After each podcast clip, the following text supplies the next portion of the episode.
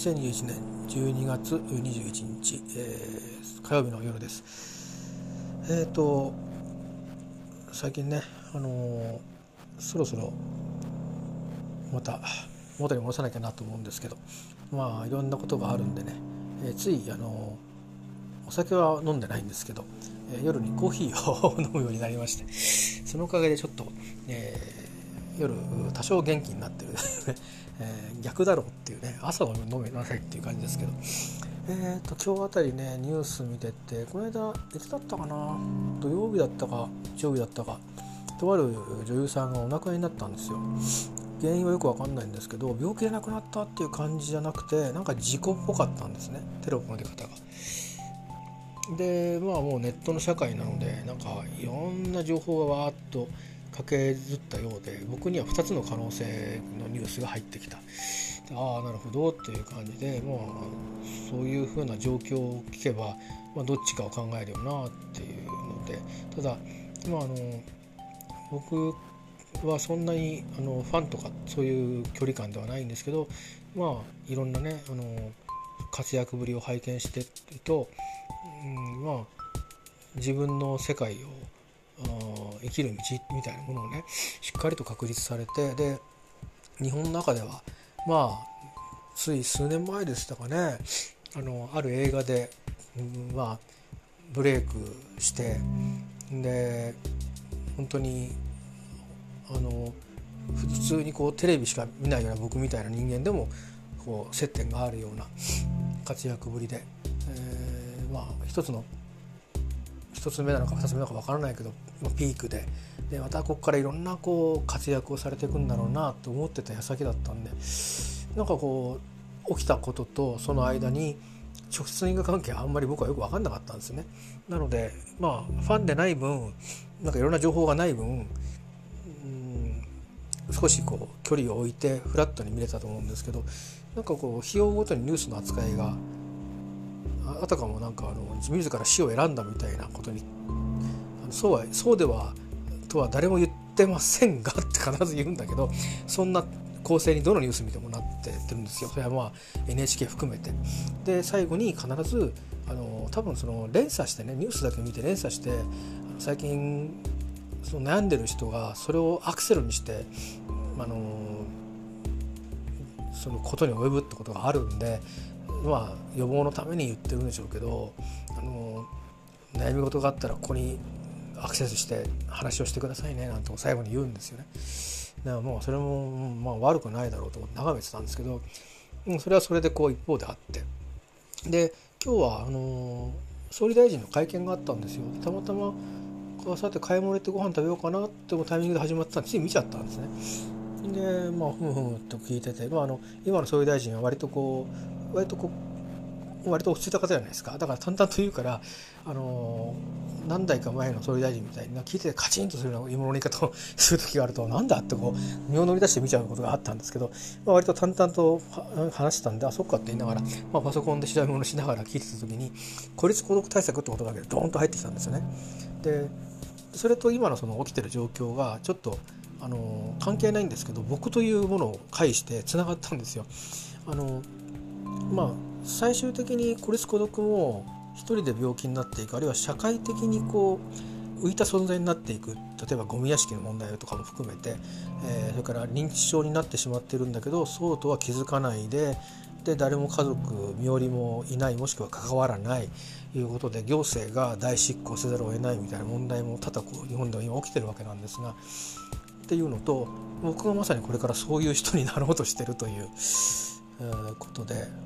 俺のこと対策してくれるのかなって思う一方でで一方でそのとある女優さんの死というものがあってでそれについて事故という可能性よりかはそうでない自ら死を選んだらなかろうかみたいなトーンの伝え方に変わってきてるのがあって。で僕はかつて働きすぎでそういう病気を経験していてでまあ本当に病気という負のエネルギーをトリガーにして、えー、まさに本当にそのニュースで使えてるようなトーンのようなつまり自ら死を選ぶというようないや選びたいというようなあそういうような状況になってた時期がそれ相応にあってそれからその後も何か非常に負荷がかかった時にはあそういうふうに、えー、視野がこうぐわっと狭くなるってことはやっぱりあってでそのことの意味っていうのははっきりと言えることもあればはっきりと言えないこともあるわけですよね。それはまさに病気だからで、あのそれをあれこれ責められることも家族から責められることもあったんですけどでもしょうがないことなんですよね。例えば新型コロナウイルスもそうですしインフルエンザもそうですし、えー、骨を折ることもそうですけどなんで骨を折ったんだみたいなことを言われても「おや折っちゃったんだよ」ってことなんですよね。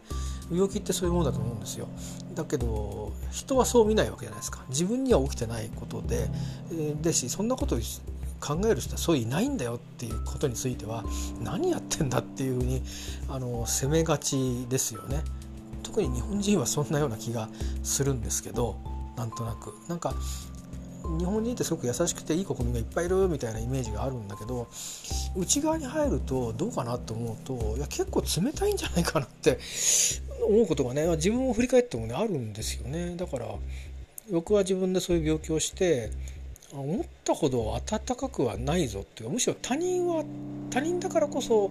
温かくしてくれられるっていうか余裕を持てて触れ合ってくれるけど身内になってくるとそうならないですね近すぎて距離が。でそんなこともあったりしてあの近いとこに必ずしも人がいたらいいかっていう問題でも日本の場合はないなっていうふうにうすうす思ってたところがあったんであのそういう意味じゃまあ第三者に話を聞いてもらって思いとどまるっていうのはいい手だなというふうには思うんですけどでも何て言うのかな、うん、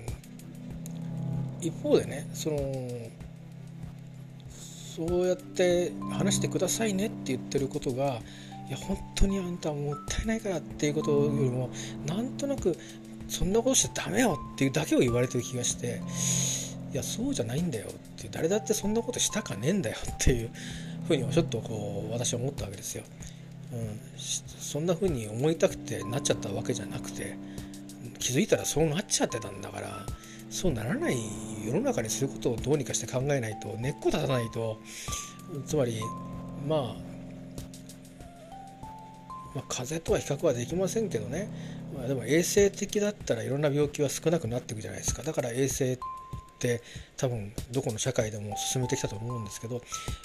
ね、衛生を担保しないでいくら薬作ろうがワクチン作ろうが多分ダメなんですよね。で同じようにやっぱり病気あるいは病少し病的な、あのー、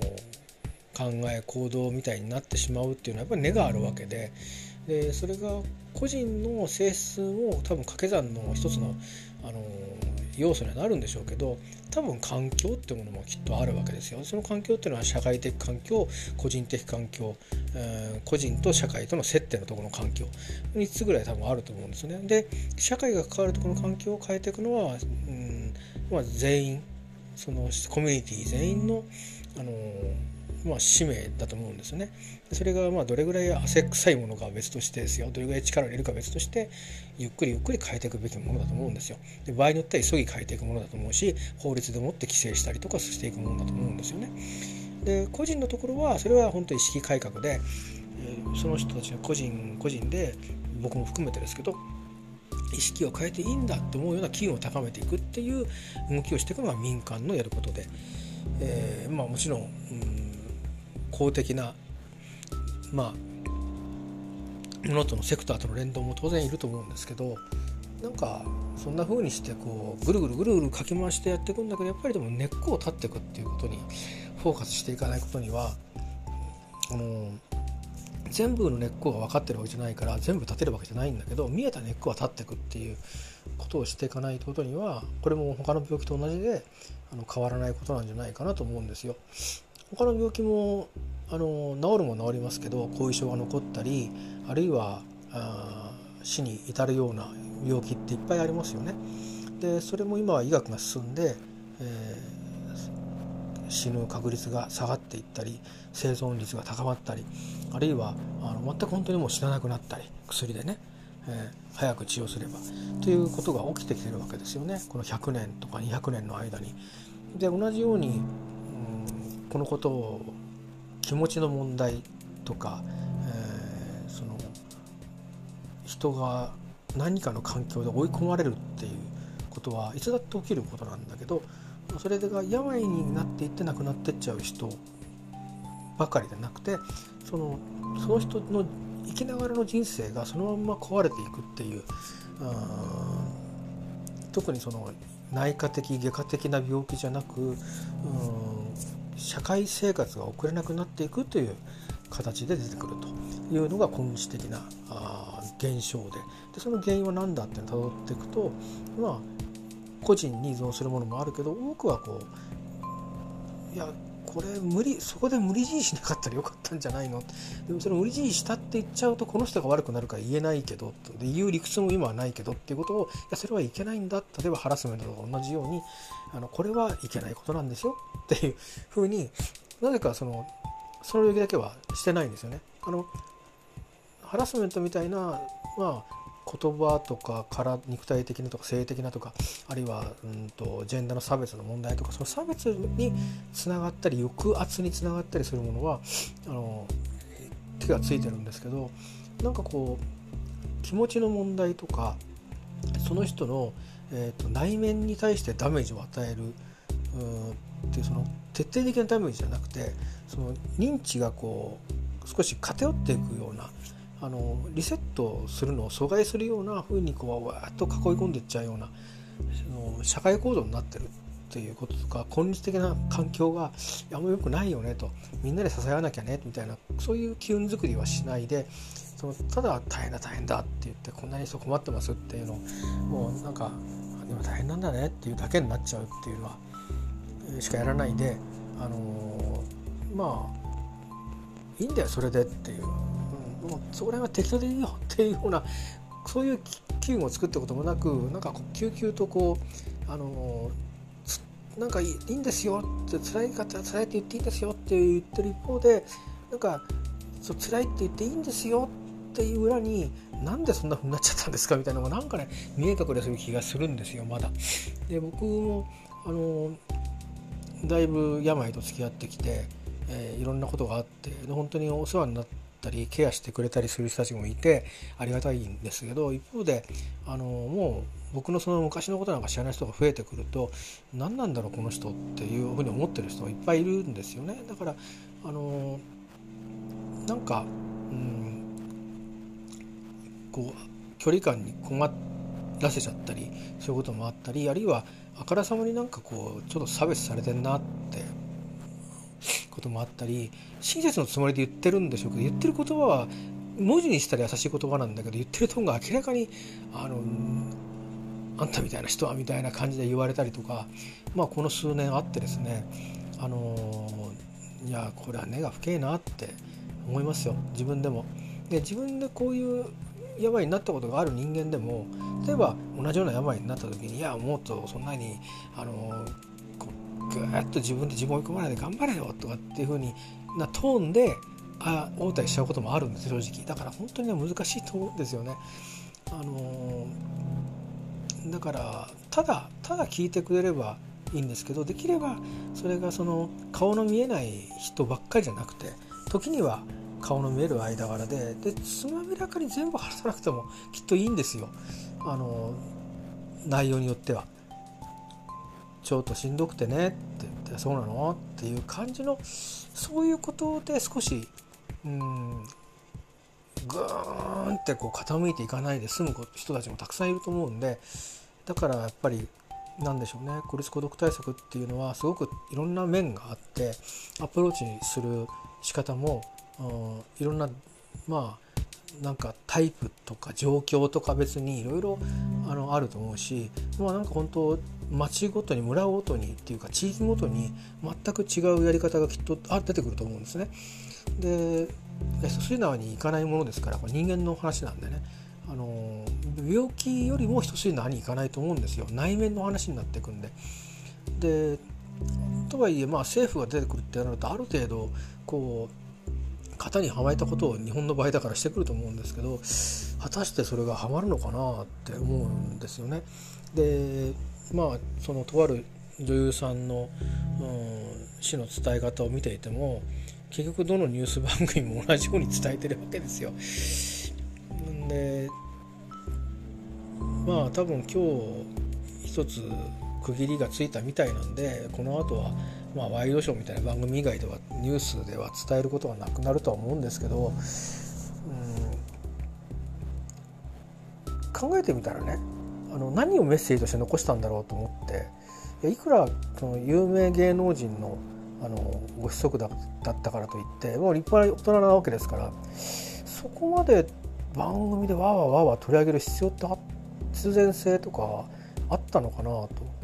でまだ原因もはっきりしてないからもう悩まないでくださいねってメッセージを強いメッセージを伝えてるわけでもないですよね。で事故だったら気をつけてくださいよっていうことを伝えればいいと思うんですけどどっちでもない状況の中でうんまあ悩まないでくださいねっていうのだけは伝わったっていうかメッセージとしては。こういうのがありますっていう、まあ、だからまあ色は片、まあ、要はまあバイアスを振り切って伝えたんだろうと思うんですけど。でもそれを別にここまで何日もかけて伝える必要がありましたかっていう、まあ、ちょっと思ったりして、まあ、それは視聴率稼ぎとかもあるのかもしれないんだけど人の死をネタにそんなに視聴率稼がなくてもいいじゃないかって。そういう曲が1曲ぐらいあったっていいじゃないかと思うんだけど。まあ、テレビ東京のニュース見てないから分かんないんですけどね。テレビ東京はもしかしたらもういい加減その後の、話題は伝えてないかもしれないですけど。まあなんかうん根っこのところですよね。だから、うん、話それを普遍化して一般化して客観化してうん私たちに置き換えてみるとというような話に展開した上で、あの悩み事っていうのはいろんな段階があって個人差もあるし人にとってあの弱いダメージで済む時もあれば強いダメージで済むこともあのある。うんけどもまああの本当に、えー、生きていればねあのまたあの今のその辛い気持ちが癒される時もあるんでとかっていうメッセージをポジティブに送るのかまあまあなんとか踏ん張ってくださいっていうふうに言うのかその時の社会状況によっても多分伝え方違うと思うんですよ。これが戦争の時だったらまた違うと思うしね。だからなんかうん伝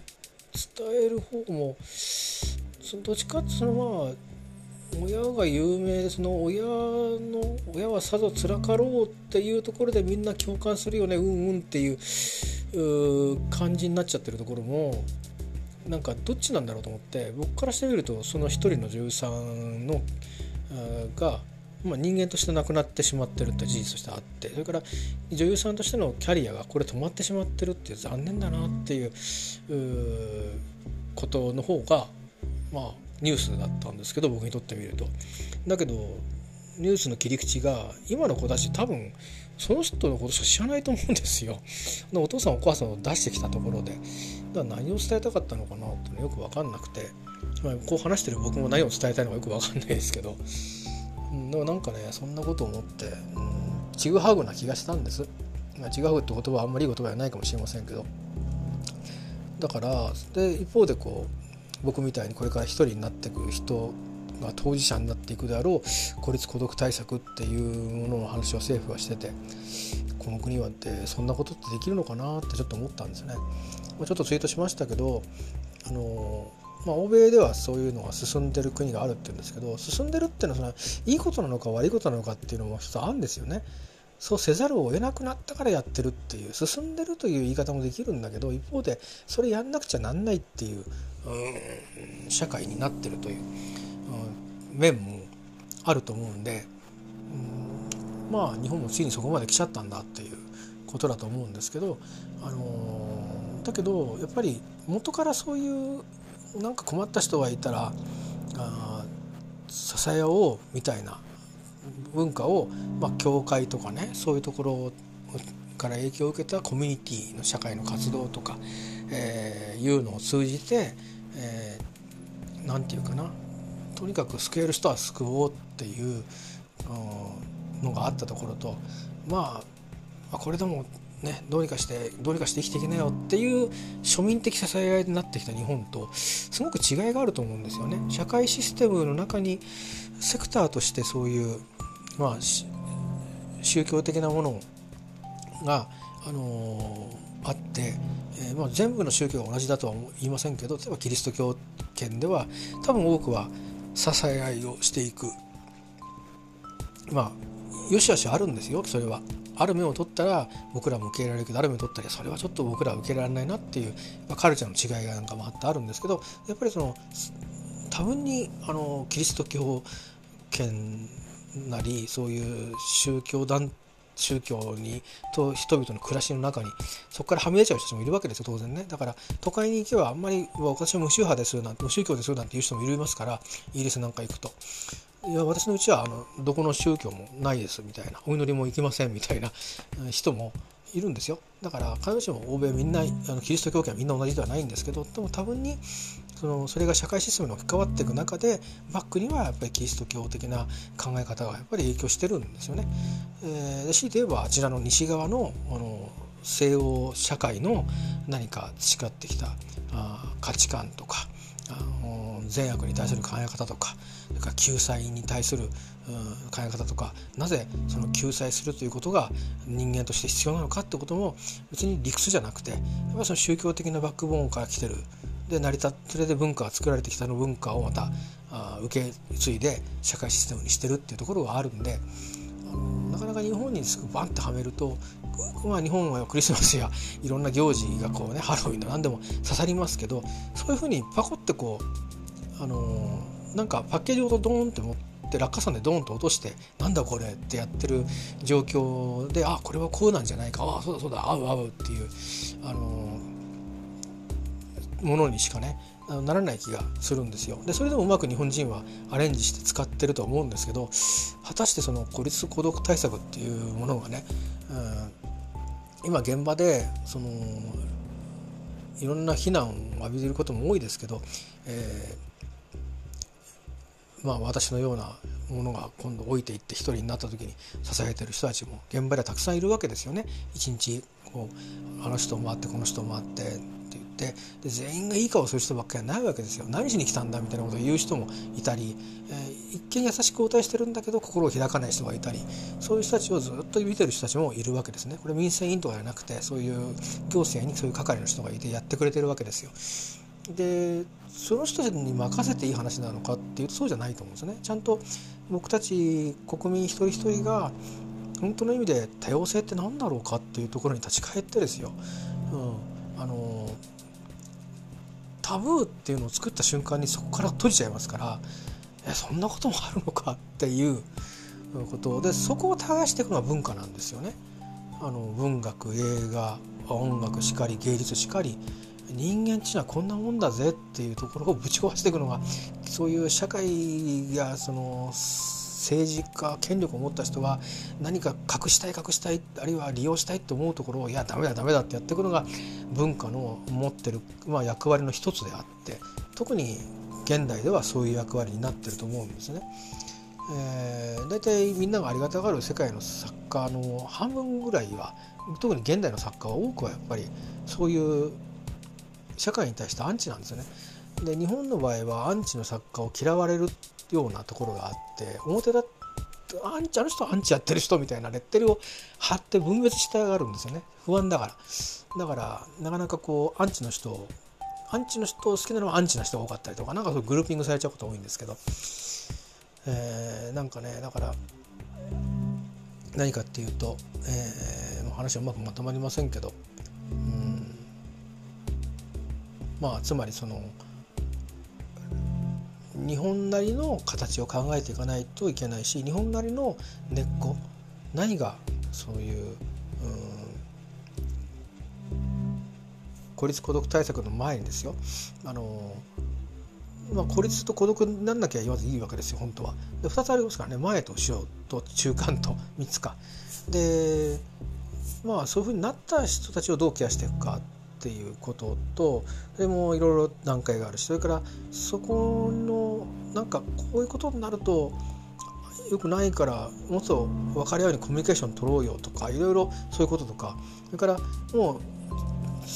生まれて社会の中で生きていくなんなら社会自体もあの別に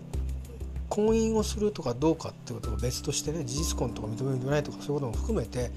あのどんな社会であってもこう何て言うのかな隣でこう例えば電車で隣に座った人はと一期一会の間柄なんだけどあの。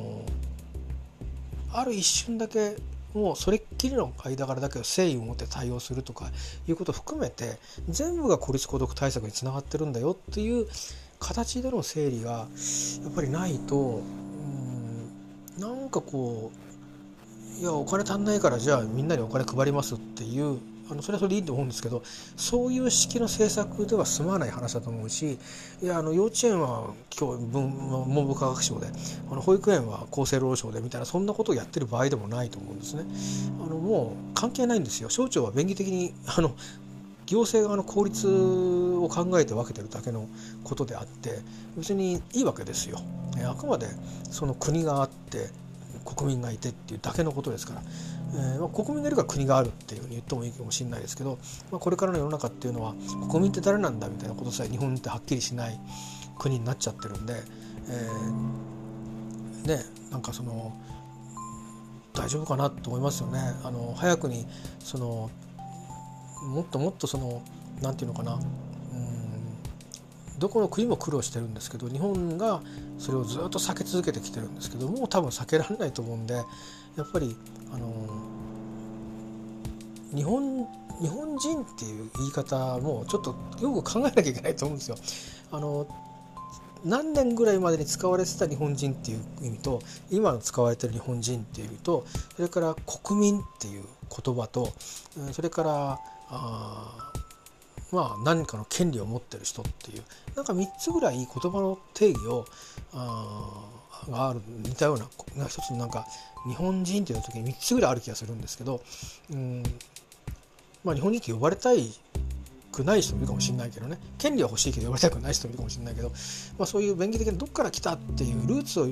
表す意味のなんとか人っていう民族を表す言葉のなんとか人って言葉以外にその社会的な存在としてのなんとか人とか、え国民っていう時に、まあ、まあ国民でいいですよね国民って誰っていう時に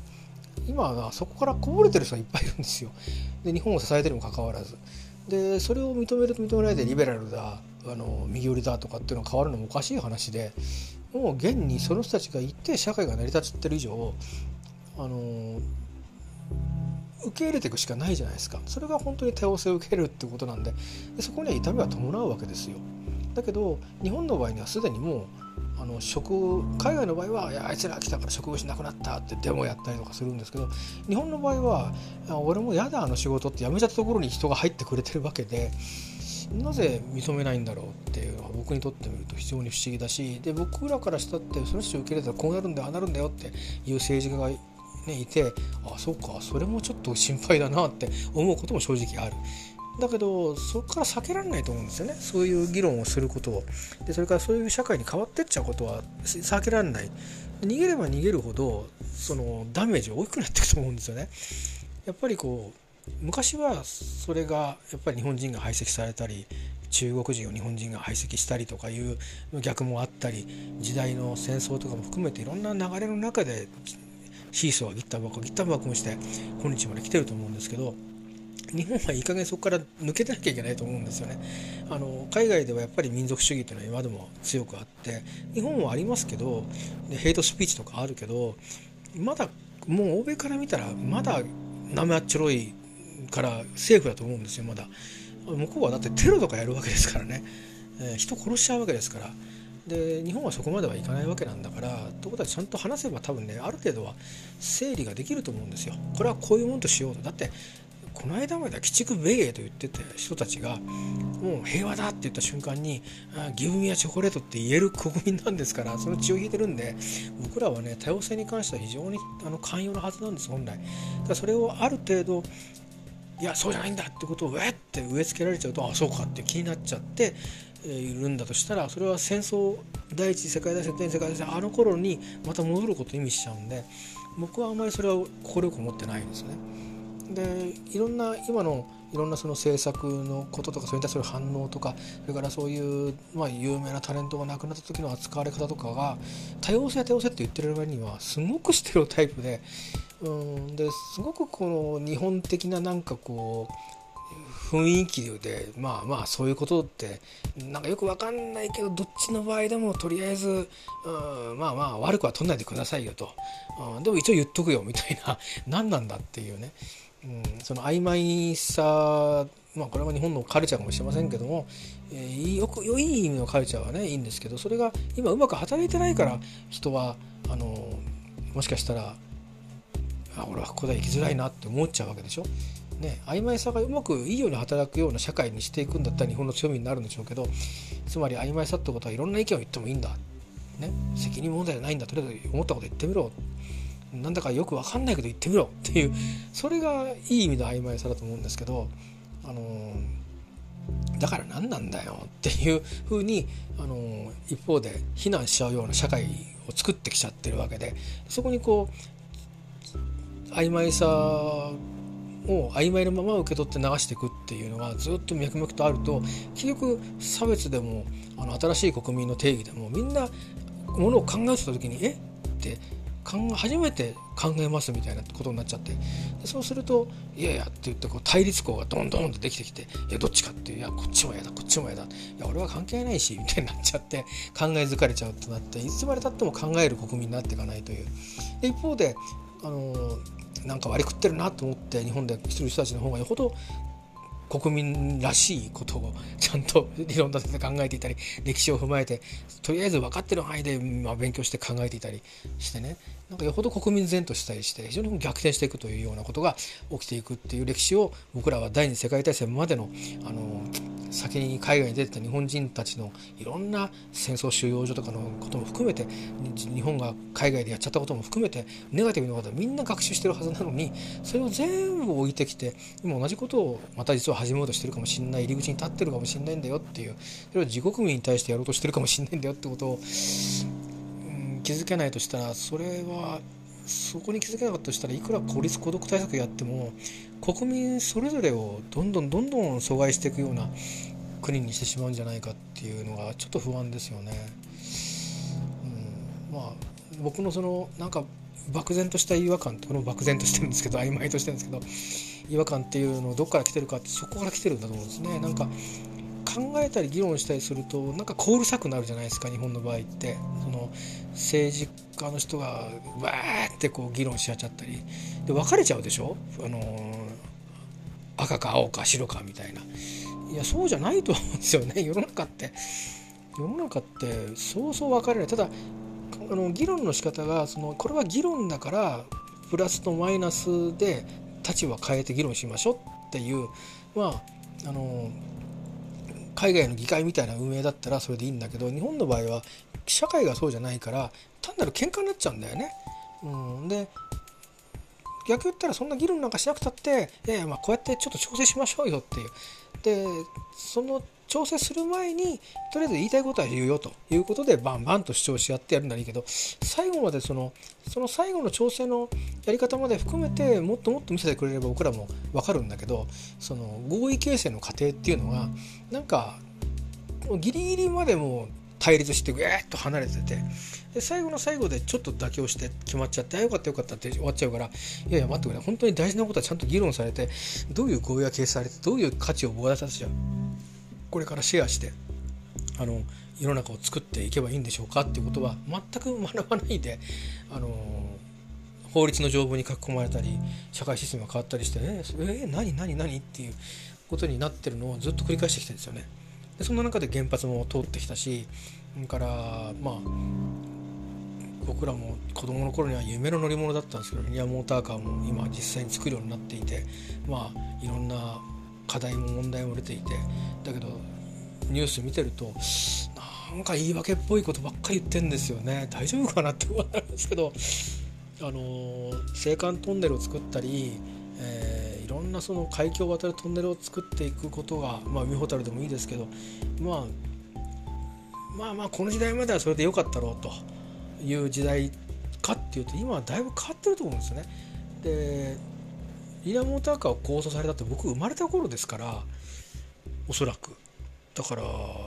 そんな昔のコンセプトのまんまのやつを今作ろうとしてるんですよね。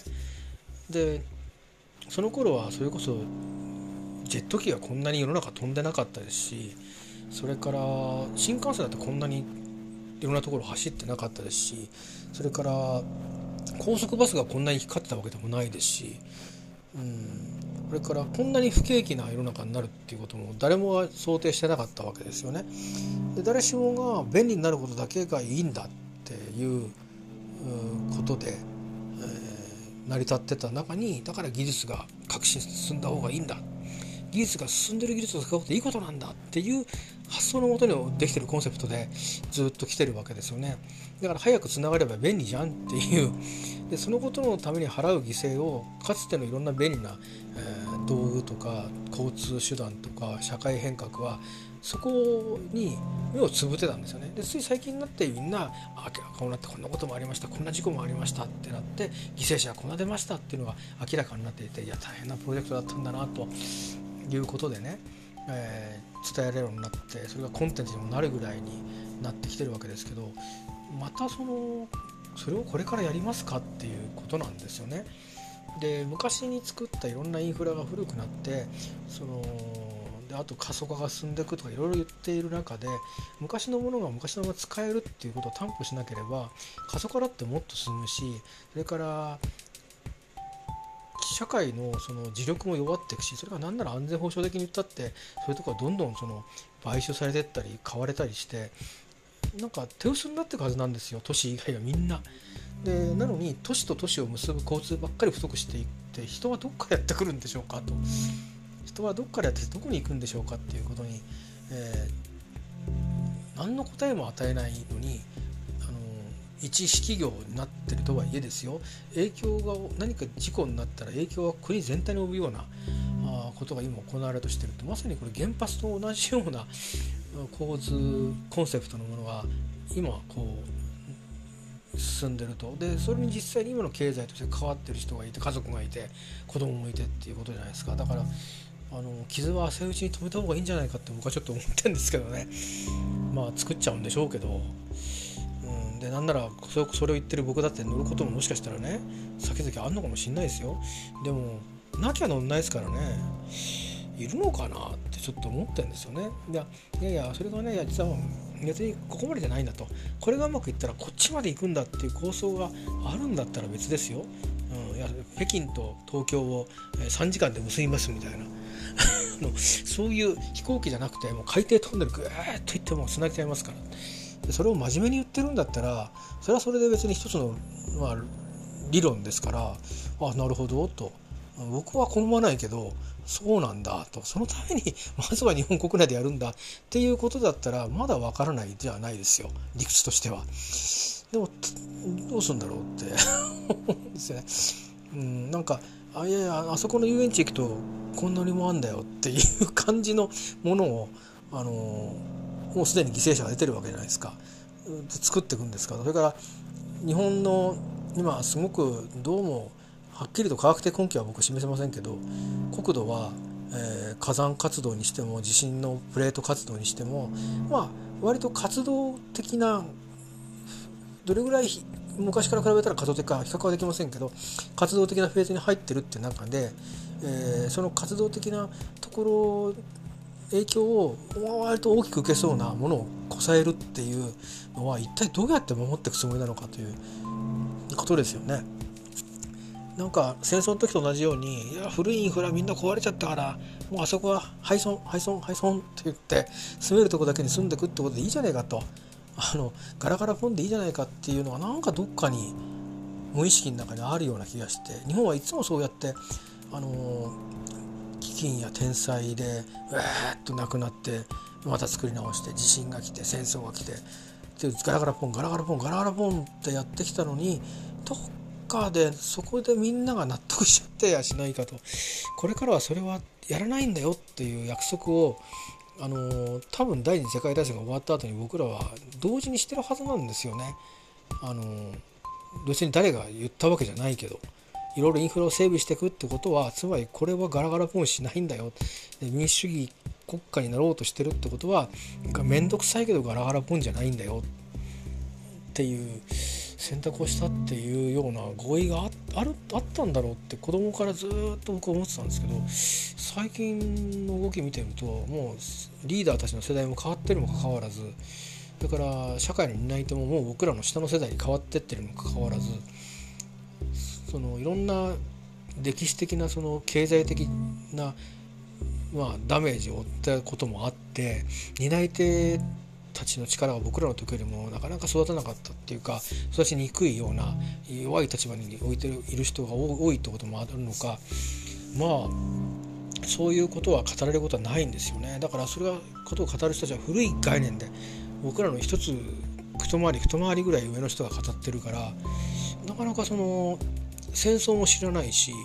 うん、もう高度成長のいいとこだけしか知らない間にまあ主に政治の仕事をした人が多いような割合としては。だから汗水垂らして苦労してっていうのが人たちが政権の中枢部にいるってわけじゃないのでね。なかなかそんなのもないんでしょうけど日本ではね、えー、なんかだからなんかいろんなことがその東日本大震災とかっていうのから学ぶの学び方がなんでそこまで止まっちゃうんだろうっていうのはありますよね。いろいろあれの阪神・淡路大震災とか東日本大震災とか原発事故とかであるいはチェルノブイリの原発とかの事故とかでいろんなことを世界的にも日本人は学んで変えてきているのもかかわらずうんいや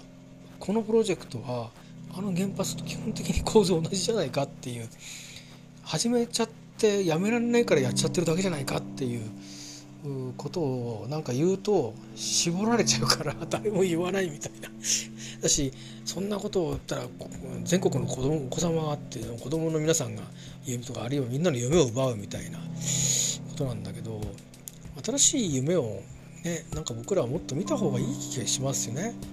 でその夢は確かにもっと分かりやすい夢も必要だと思いますし別にそれを否定はしませんけどやっぱりそういうもうちょっと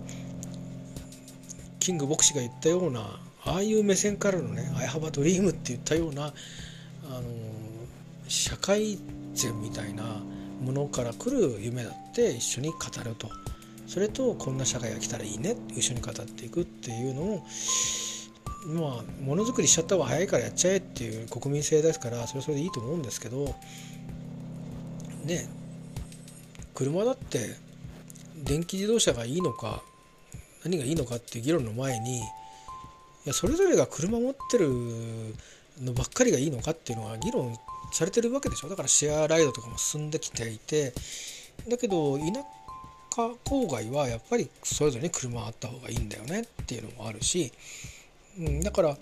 やり方もみんながみんな車電気自動車だってやり方もあるけどまず集中的に都会からこう電気自動車にしていこうっていうのがあってもいいと思うんですよね。でそうなると例えば買い物車はみんな電気自動車っていうのから始まってもいい気がするじゃないですか。みんなその5キロ10キロ行って帰ってくるのと130キロ500キロ走る車とみんな同じそのインフラで1個でやろうっていう考え方だけっていうのも後で整備される分には全部一緒がいいですよね。だけど例えばトローリーバスみたいなのがあったように車の車輪ついてるけど 上は電気で動いてるみたいなのがあるよあったようにあるようにあのなんかハイブリッドな考え方っていうかねハイブリッドの車じゃなくてハイブリッドな考え方でやっぱり人がいっぱいいるところでみんなが車を乗るからあのやっぱりその何て言うのかな、えー、集中して、えー、二酸化炭素も使うわけじゃないですか。であとは都市部に人が大きく多く集まるからあのその輸送に物の輸送にたくさん車が使われる。だからそういうじゃあここをトラックを、えー、燃料電池にしよう、ね、っていうとかそのための投資をするのは減税しようとかそんな風にしてこうやっていけば必ずしもそのうんといろんな全国になんとかステーションを置きますって一気にやる構想はあってもいいけどもまずポイントポイントでね本当にあの丸線丸みたいな感じで、えーと、集中的にしかもそういう都市には財源もあるわけでしょうしそれから投資対効果も出るのは早いと思うんですよね。そういうふうな進め方もあると思うんですよ。でそういう進め方をあんまりつまびらかにしないで業界とあれこれあれこれ裏でやっていて逆に業界が先にこう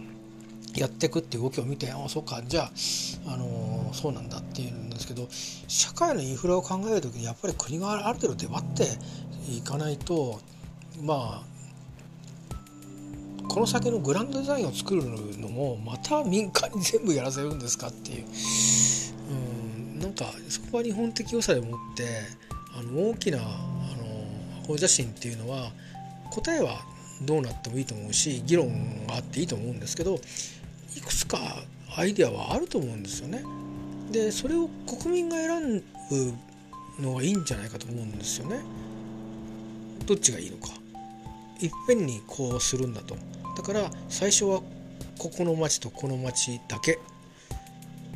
で次はここに広げていくっていう昔ながらやり方をしていくのか一気にやってこんだけ財源いるからここはみんなちょっと苦労しあの借金するぞなのかあいやこれはここ削るぞなのか、ね、もうみんなお金のことばっかりなわけですからどっか削るしかないんですよね新しいことやるには。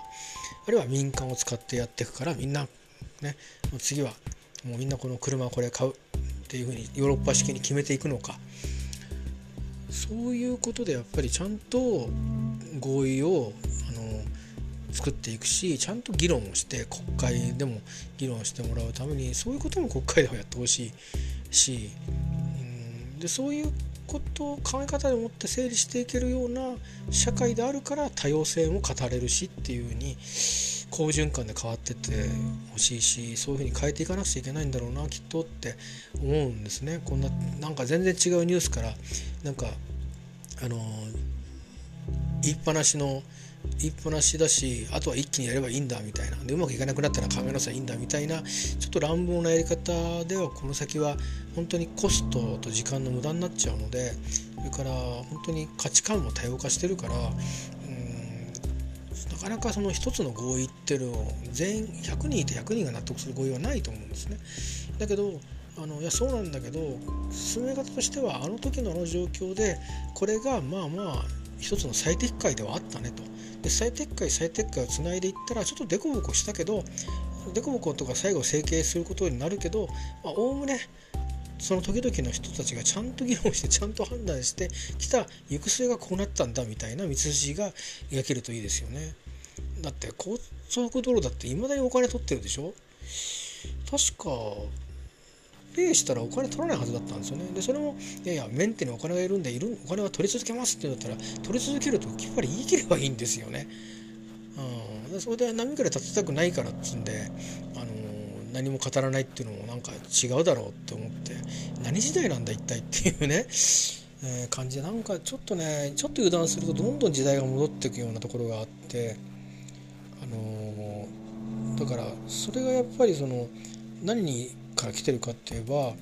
担い手をちゃんと育てるために社会を守ってないってことなんですよね。え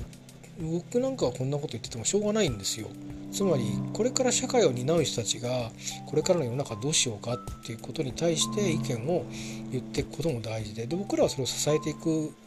方がいいのでどんな社会をこれからみんな望んでるんだろうっていうのをこう眺めたいわけですよ。だけどそれを語れるような人たちっていうのは一握りのまあ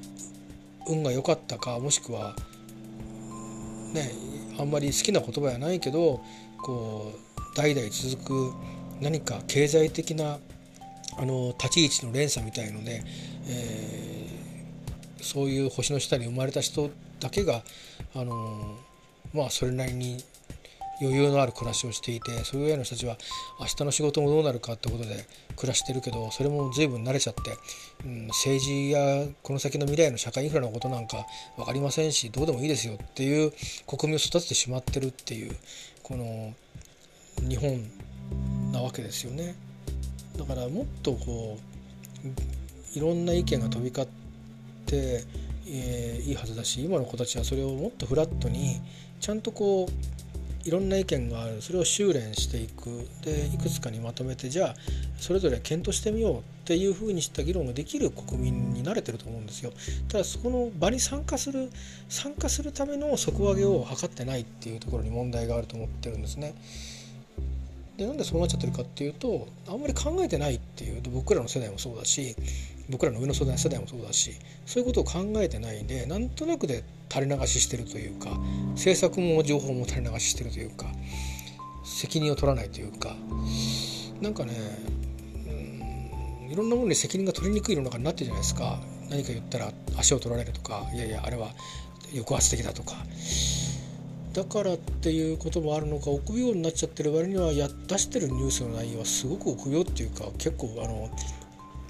ある種の暴力に近いような力を持つような情報の出し方をしたりとかもしてるんでよくちょっとね立ち止まって考えた方がいいんじゃないかなって思いますよね。えー、で一方でこうなんだかわけわかんない疑惑を持たれた人たちがあの司法というものに、まあ、法の下の平等ですからそれはいいんですけどなんか逆に司法の傘の下でぬくぬくとしてるというのも個人的にはこれはもうあの理論理屈じゃなくて感情ですけど面白くねえなって思いますよね。おかしいなって思いますよね。すごく歪んでる感じがしますよ。本当に。だから